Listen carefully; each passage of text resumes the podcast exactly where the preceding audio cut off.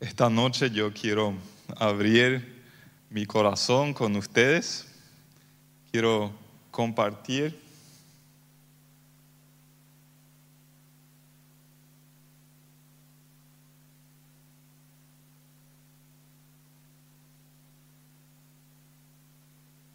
Ahí está.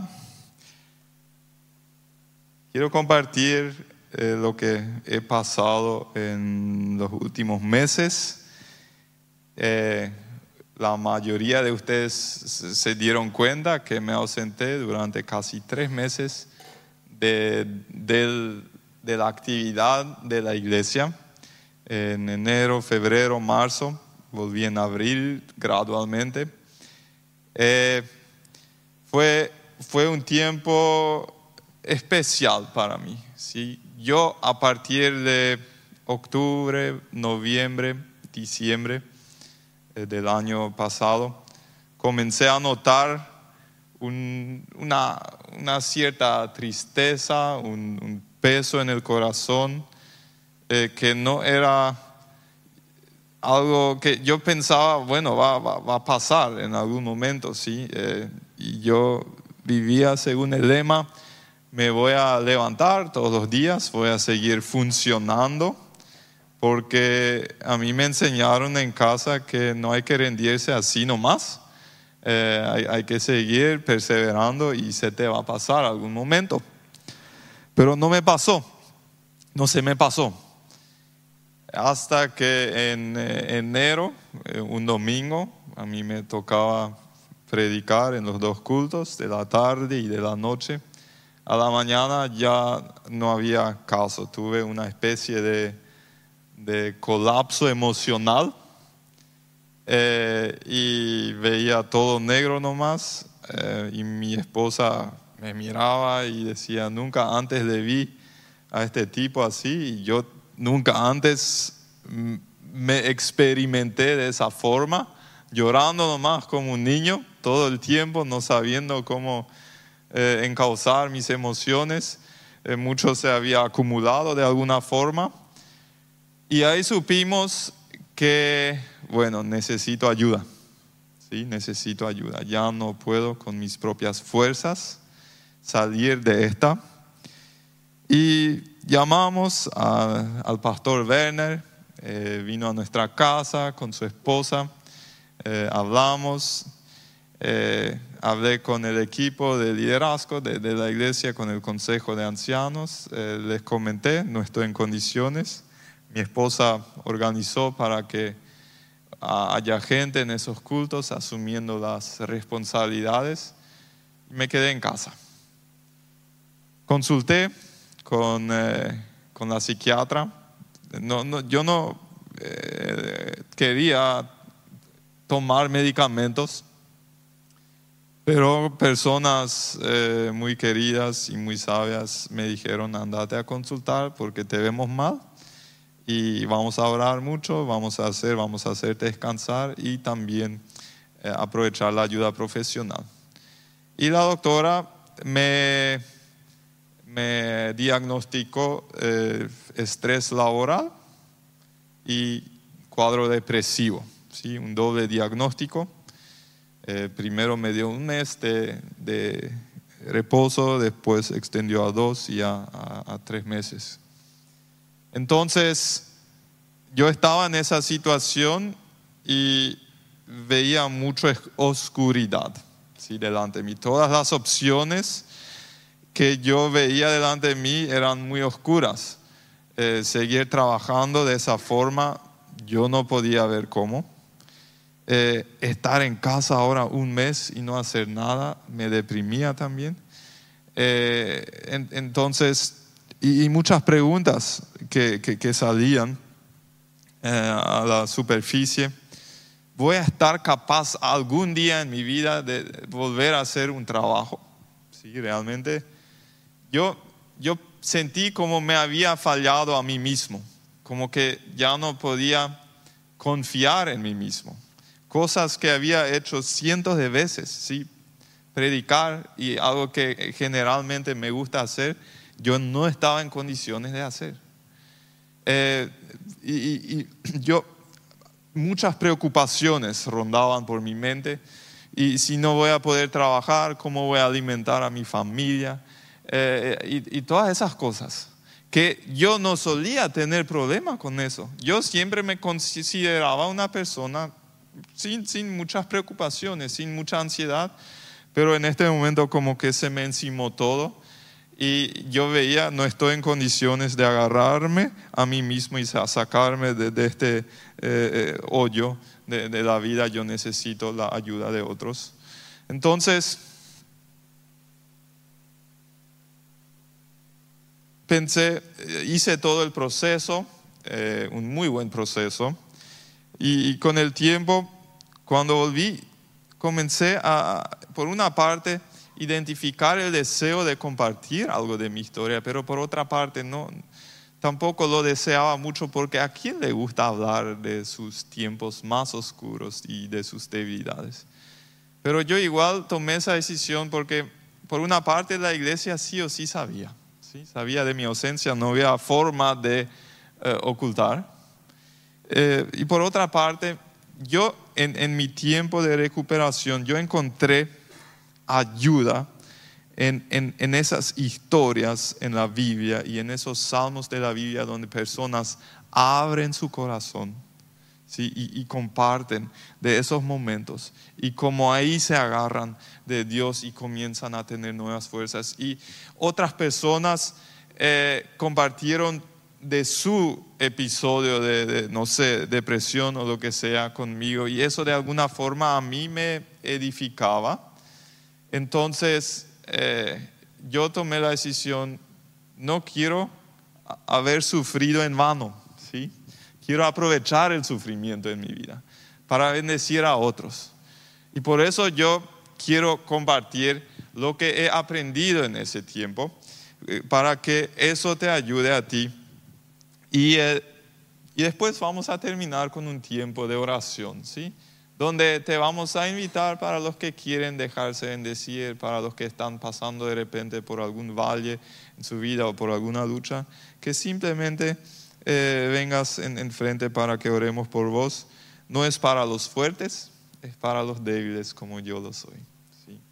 La iglesia no es para los fuertes. Muy bien, uno de los salmos que a mí me ayudó es el Salmo 42. ¿Sí? Y, principalmente el versículo 5. Y, es el versículo clave de ese salmo porque se repite varias veces.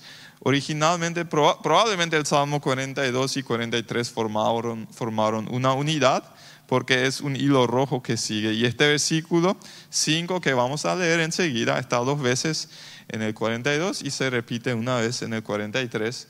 Entonces, eh, quiero leer con ustedes y sacar algunas lecciones, algunas cosas que aprendí de eso. Dice el salmista, ¿por qué te abates, alma mía? ¿Y por qué te turbas dentro de mí? Espera en Dios, pues he de alabarle otra vez por la salvación de su presencia.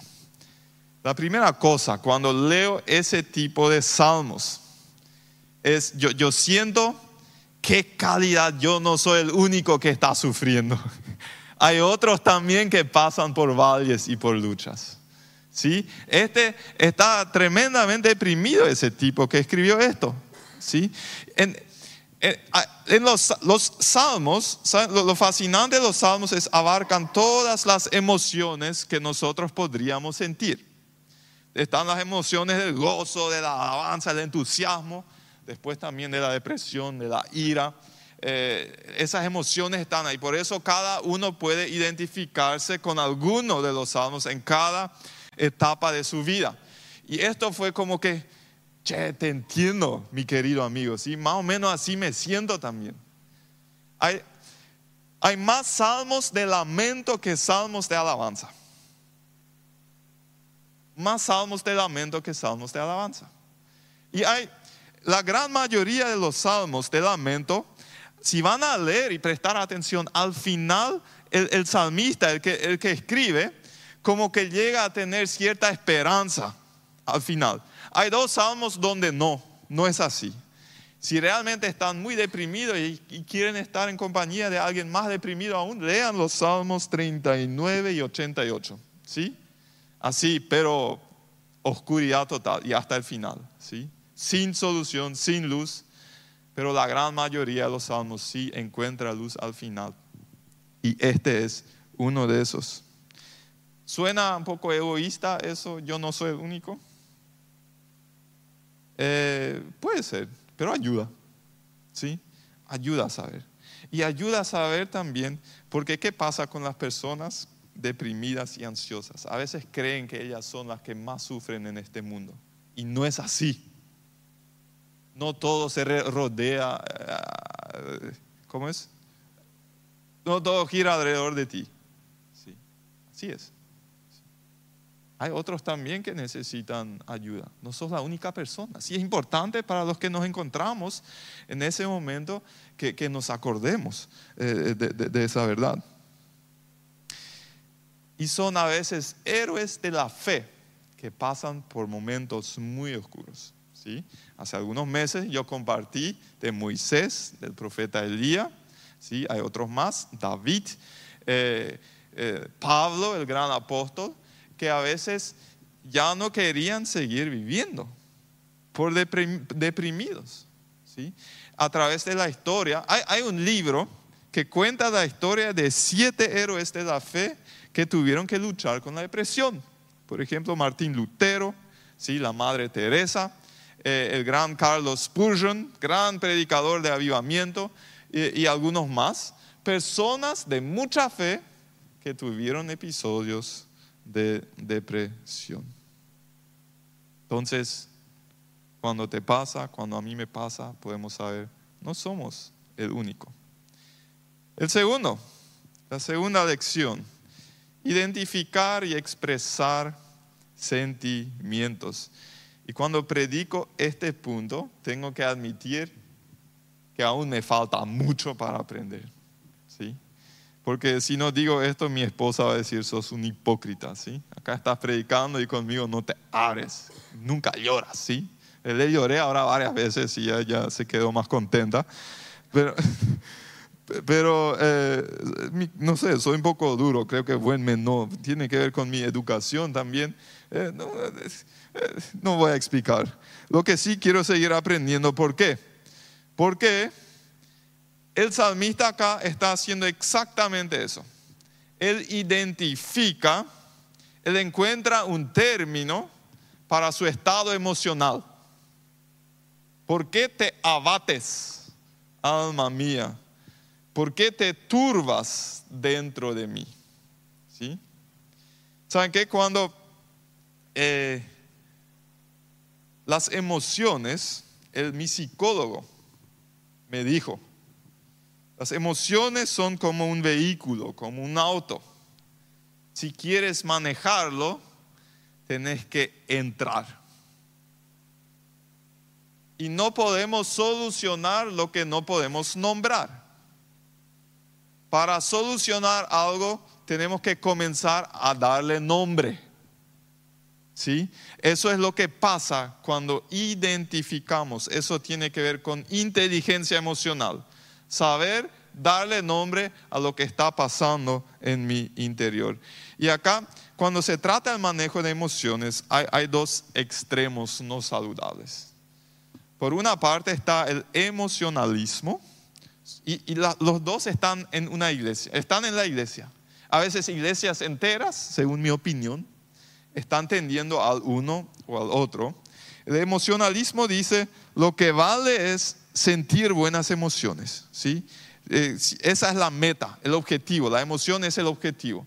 Si la alabanza fue buena, si yo me sentí bien durante la, canción. La predica fue buena, si yo me sentí bien escuchando. Si, si contó buenos chistes, eso de ir a la China y eso como algunos pastores hacen. Eh, eso es emocionalismo. El otro extremo, estoicismo. Es correcto así, ¿sí? Estoicismo. Son esas personas que dicen, yo no voy a permitir que las emociones lleguen afuera. Las emociones no valen nada, las, emociones eh, hay, que oprimir y, lo que vale es una, vida seria, el intelecto eh, por sobre de las emociones. Ahora, la Biblia tiene una tercera alternativa. Identificar las emociones, eh, expresar las emociones, pero las emociones no son nuestro objetivo. Las emociones eh, son, nos señalan si algo es como una alarma, ¿sí? o como en el tablero del vehículo. ¿sí? Cuando sale una luz, yo sé a algo le tengo que dar atención en mi vehículo y yo no sé lo que significan todas esas lucecitas, entonces yo le llamo a mi mecánico o le envío una foto y le pregunto qué significa, tenemos que revisar algo. ¿sí? Es, es una de las funciones que, que las emociones tienen. Eh, nuestro estilo de vida es por principios, no por emociones, pero las emociones tienen su lugar y son importantes. Ahora, ¿saben qué? ¿Por qué somos seres con emociones? Porque Dios es un Dios emocional. Y Dios identifica sus emociones y Él expresa sus emociones. Y cuando Dios está enojado, está enojado. Y yo no quiero ser el objeto ¿sí? por el cual se enoja. Si Dios está feliz, está feliz. Dios expresa emociones. Por eso nosotros necesitamos también aprender a expresar emociones, o mejor dicho, no desaprender a hacerlo, porque un niño lo sabe hacer. A veces los adultos creemos que soy más hombre si dejo de expresar mi tristeza, si dejo de llorar. Pero las lágrimas juegan un rol muy importante en la vida de muchos héroes de la fe en la Biblia también. Y en esos salmistas. Este tipo se sentía, sus emociones, él se sentía olvidado por Dios. ¿sí? Él, en el versículo 9, en el mismo salmo, le, le dice, y le digo a Dios, a mi roca, ¿por qué me has olvidado? ¿Por qué debo andar de luto y oprimido por el enemigo? ¿Sí? Como que casi acusándole a Dios. Podemos orar así. ¿Cuándo oraste la última vez así? ¿Sí? Nosotros siempre, gracias por este lindo día, sí, nuestra, eh, nuestra oración preformulada, con una lista del supermercado, con nuestros deseos. Pero cuando oraste así, cuando hay una base de confianza, podemos orar así. Y Dios, ¿saben que Ninguna emoción es pecado. Ninguna emoción es pecado. Por eso yo puedo expresar cada emoción a Dios.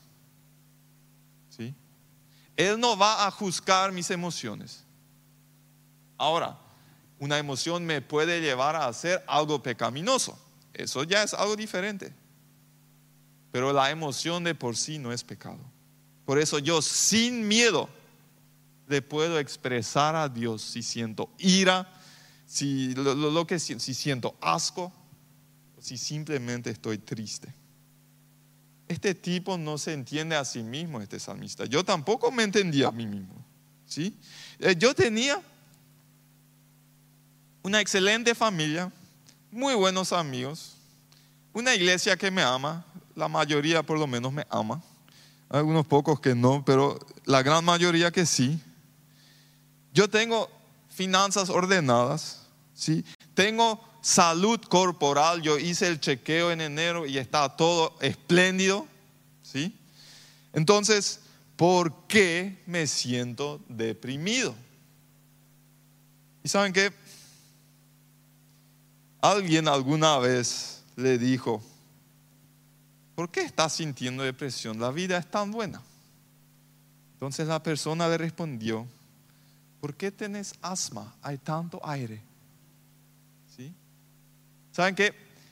La depresión a veces hay conexiones muy obvias con circunstancias muy pesadas, pero a veces no. A veces es un estado interior, interno. Y no nos entendemos a nosotros mismos Y sabes qué, si, si estás pasando por eso, te quiero decir, y fue muy liberador para mí, no hace falta que te entiendas a ti mismo.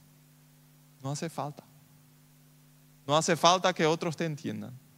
¿sí? Porque eso también me pasaba. Otros no, me van a entender. Y a veces las personas y, y te van a decir, pero bueno, levántate, seguí funcionando. Y por otro lado, tenemos que tener cuidado también. Si no se nos ha diagnosticado la depresión, no sacar mi receta por todo el mundo, ¿sí? Eh, no me trates mal, yo tengo depresión, ¿sí? No puedo hacer esto ni aquello. Es usar mi enfermedad como eh, manipulación. Eh, eso es muy feo. Eso es muy feo. No hagas eso. ¿sí? Entonces, ¿por qué es importante identificar los sentimientos? Porque eh, cuando llego a nombrar algo que siento, se conecta mi intelecto con mi sentimiento y a veces ahí soy capaz de, de expresarlo también. Y el tipo, acá nuestro querido amigo el salmista, en el versículo 3 del mismo salmo dice, él expresa, ¿sí? físicamente, corporalmente su tristeza y dice, mis lágrimas son mi pan de día y de noche. El tipo lloraba mucho. ¿Y saben qué? Yo revisé un poco. Es muy bueno para el cuerpo llorar, para cuerpo, alma y espíritu. Tiene muchas ventajas. ¿sí? Uno deja salir ciertas sustancias tóxicas y lo que hace bien al cuerpo también le hace bien al alma y al espíritu. Eh, y por eso a veces una buena llorada así, después nos sentimos algo más ligero. ¿sí? Yo tenía un, un profesor en el seminario, en la facultad, que un, un, el doctor Dionisio Ortiz, que ya falleció, eh, él tenía muchísima experiencia pastoral también. Y él nos decía una vez, yo he encontrado las personas con depresión son las personas que guardan mucho rencor, mucha ira.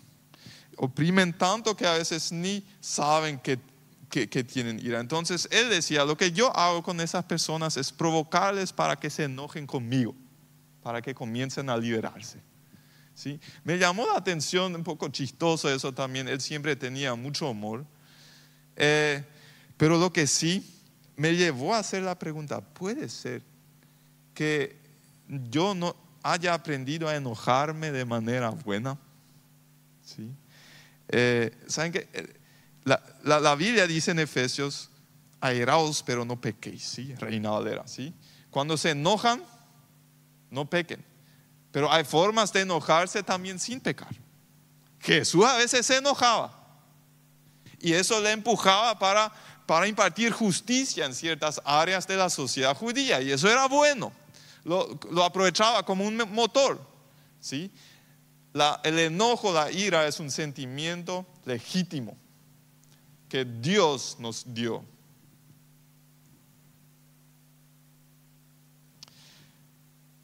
Algunos, cuando se enojan, explotan. ¿sí? Eso es muy dañino. Vas a lastimar a tu esposa, a tus hijos, a tus colegas. Pero hay otro extremo que también no es saludable y eso es implotar. Implotar es todo hacia adentro. Y algunos de nosotros creemos que un buen cristiano nunca puede mostrar enojo y por eso implota. ¿Sí? Guarda, enojo, enojo, enojo. Y cuando implotamos, se somatiza. ¿Qué significa eso? El cuerpo comienza a mostrar mi enfermedad, mi estado del alma. ¿Sí? Y me pasa la factura. Por eso es importante identificar también el enojo y eh, canalizarlo de manera adecuada. Tener personas con las cuales eh, eh, hablarlo. Mi, mi terapeuta, estuve dos semanas en Brasil trabajando esas cosas mi terapeuta usó el, el, eso, el Pedro que ladra muerde menos, así dijo él. ¿sí? Tenemos el dicho acá, el Pedro que ladra no muerde, pero él me dijo, si, aprendes a ladrar, ¿sí? a, expresar con personas adecuadas tu enojo, entonces no vas a morder eh, en momentos no adecuados. Porque si guardamos, guardamos, guardamos, eh, a veces eh, me, supera y me descontrolo. ¿sí? Hago mucho daño y después tengo que pedirle perdón por no haber podido controlarme. Y todo eso es algo lo que no queremos. Vamos al tercero. Cuestionar sentimientos y pensamientos. Ustedes se dieron cuenta acá cuando dice el salmista, ¿por qué te abates, alma mía? ¿A, quién le habla? ¿Le habla a Dios? No. ¿Le habla a su vecino? No. Él habla a sí mismo. ¿Sí? ¿Por qué te abatas y por qué te turbas dentro de mi corazón? Él cuestiona sus propios pensamientos y a sus propios sentimientos. ¿Sabes qué? Un tip para ti. No creas todo lo que sientes y lo que piensas. Tienes que cuestionar eso. No todo lo que sientes y lo que piensas es verdad. A veces tus emociones te mienten.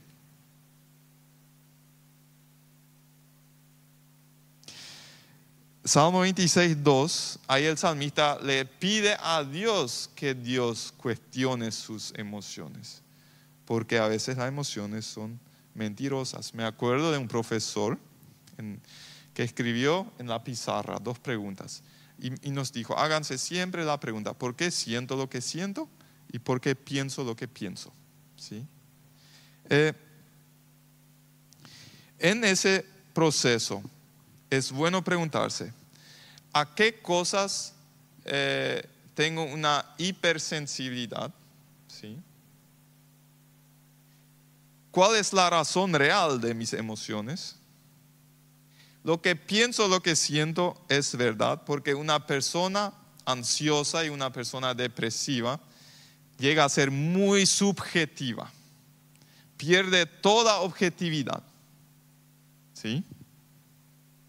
Y lo que pienso y lo que siento, ¿me ayuda o me obstaculiza? Vamos al cuarto. La decisión de aferrarme a Dios es la cuarta lección. ¿Por qué? El salmista dice, en Dios, ah, después de, haber dicho, ¿por qué te abates? Estoy tan triste. En Dios pondré mi esperanza. Él es mi Salvador y mi vida. ¿Saben qué? Cuando pasamos por tiempos difíciles, podemos de repente llegar a hacernos la pregunta, ¿por qué vivir con Dios si me va tan mal?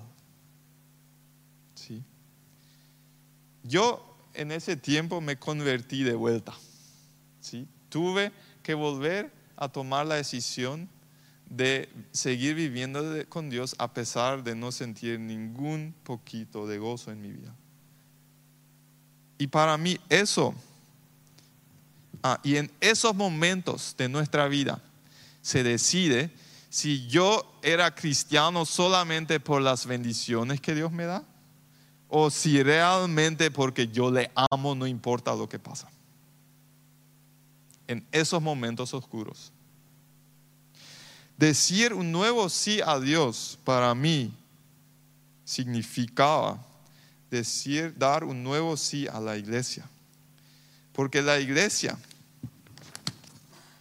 era el ambiente donde yo me agoté y por eso yo en cierto momento identifiqué el peligro de amargarme en contra de las personas que yo relacionaba con mi depresión. Y cuando lo identifiqué, yo tomé la decisión, no quiero amargarme, porque las personas amargadas son presa de su propio pensamiento. ¿Sí? Acá entra el tema de, perdonar también muy conscientemente a las personas que nos lastiman. Para mí, decir sí a Dios también implicó la decisión, yo quiero aportar mi parte para volver a ser sano. ¿Por qué eso es importante? No todas las personas quieren ser sanas. porque les conviene su enfermedad. ¿Saben qué? Al inicio, cuando la iglesia supo de mi estado, las personas venían, nos traían comida, todo, buenísima comida. Y cuando mejoré, dejaban de traerme comida.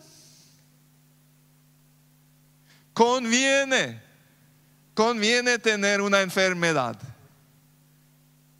Y tenés que preguntarte realmente si inconscientemente te estás siguiendo, te estás agarrando de tu depresión porque te conviene. ¿Por qué Jesús le, pregunta a ese tipo, ¿quieres ser sano? ¿Se acuerdan de esa historia? Creo que está en Juan 5, no sé. Y uno podría pensar, pero qué innecesaria esa pregunta. ¿Quién no quiere ser sano? No, no, todos quieren. Los que no quieren no quieren asumir responsabilidad por su estado y quieren que la gente siga trayendo la comida todos los días para que ellos no tengan que trabajar.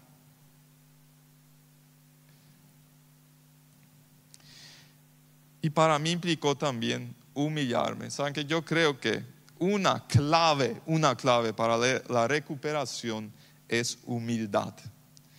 Para mí fue humillante admitir mi estado y fue humillante ir a la psiquiatra. Fue humillante comenzar a tomar antidepresivo.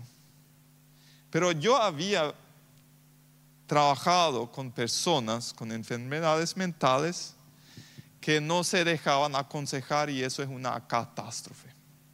Las personas con enfermedad mental muchas veces o casi siempre pierden su objetividad y por eso necesitan la ayuda de otros. Y vamos al último, al quinto. Habrá luz de nuevo. Sí, nuestro querido amigo en el Salmo 42 dice, y todavía lo alabaré. ¿Sabes qué? Yo creo que aún en un tiempo de presión, por lo menos por mi experiencia, podemos entrar, podemos mantener la esperanza ahí, aunque no lo sienta. Y a mí me ayudó. Se me acercaron personas que pasaron por momentos de presión y me dijeron, yo sé que van a venir mejores días.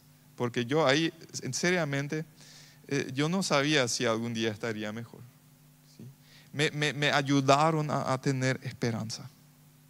Eh, y yo me acordé, yo, yo, yo, yo ya no oraba por, por, mí, muy poco, muy poco oré.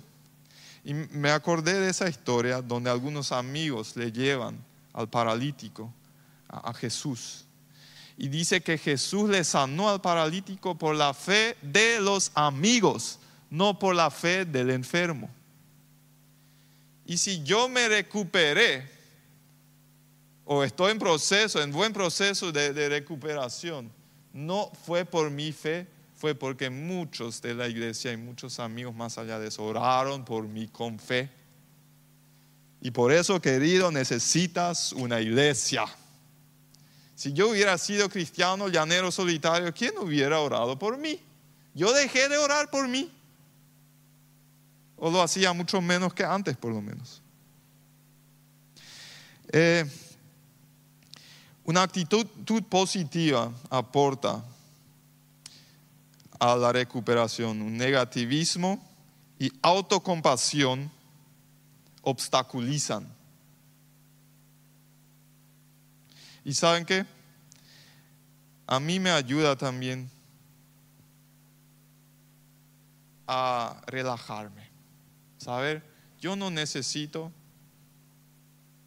creer mucho, ¿sí? Yo autoinfligirme más fe, fe, fe, ¿no? Otros van a creer por mí. Eh, lo que a mí me ayudó fue hacer chistes, ¿sí? Aceptar mi condición, dejar de rebelarme en contra de eso dar la bienvenida al sufrimiento en mi vida, decirle a Dios, Dios, yo quiero aprender todas las lecciones que tú tienes preparado para mí y si es a través de ese sufrimiento, que bienvenido sea. Con algunos amigos comenzamos a hacer chistes acerca de eso. ¿Saben?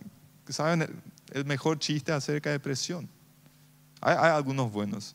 Eh, los mejores medicamentos para la depresión son clonazepam, escitalopram y choripam. ¿sí? El tercero es el que más ayuda. Y, así, yo, eso me ayudaba, ¿sí? A tomarlo con más soltura, ¿sí? No, no, uno puede comenzar a, reírse también, no es pecado, ¿sí? Eh, y después una cosa que, que, vi en el Salmo 23, ese famoso Salmo, creo que es versículo 4, donde habla de valles de sombra y muerte. Cuando pasamos por el valle de sombra y muerte, ¿saben qué? Sombra, ese término, sombra, cuando estás teniendo mucha sombra, ¿sí? Es muy oscuro en tu vida. Acordate de, la sombra no te puede atacar, ¿sí? La sombra no te puede hacer nada. La sombra casi siempre es más grande que el objeto que da sombra. ¿Entendemos? ¿Sí? Magnifica el problema en, mi mente. ¿sí? Y el tercero, siempre cuando hay sombra, en alguna parte tiene que haber luz. Hace sentido, ¿sí? Cuando pases por el valle de la sombra y la muerte, acordate de eso. Siempre cuando hay sombra en alguna parte, tiene que haber luz. Quiero terminar con esto. Ella es nuestra hija Gianna hoy tiene tres años. Eh, ella, cuando salimos del hospital después de, nacida, se puso amarilla, ¿sí? la piel, y tuvo que estar 24 horas bajo la luz azul. Y ahí las enfermeras le, dan le tapan sus ojos eh, y, y al, el corazón de los padres se, parte, ¿sí? Porque tenés que dejar ahí a tu hijito, a tu bebé recién nacido, eh, y no podés tenerlo en los brazos. Y por toda una noche, 24 horas implica toda una noche. Desde la perspectiva de ella, ella no habrá entendido por qué mis padres no me tienen en sus brazos. ¿Por qué mis padres no están muy cerca? Pero ¿saben qué? Desde mi perspectiva, yo ninguna noche de su vida estuve tan pendiente de ella como en esa. ¿Por qué? Porque ella se movía así los brazos y a veces ella sacaba esa, esa, protección de los ojos y yo tenía miedo que esa luz entre en sus ojos y le haga daño. Entonces toda esa noche yo dormí tal vez una hora y medio, más o menos. Nunca estuve tan pendiente de ella. En los momentos donde te sientas olvidado por Dios y crees que Él no te ve, probablemente es ahí donde más te ve.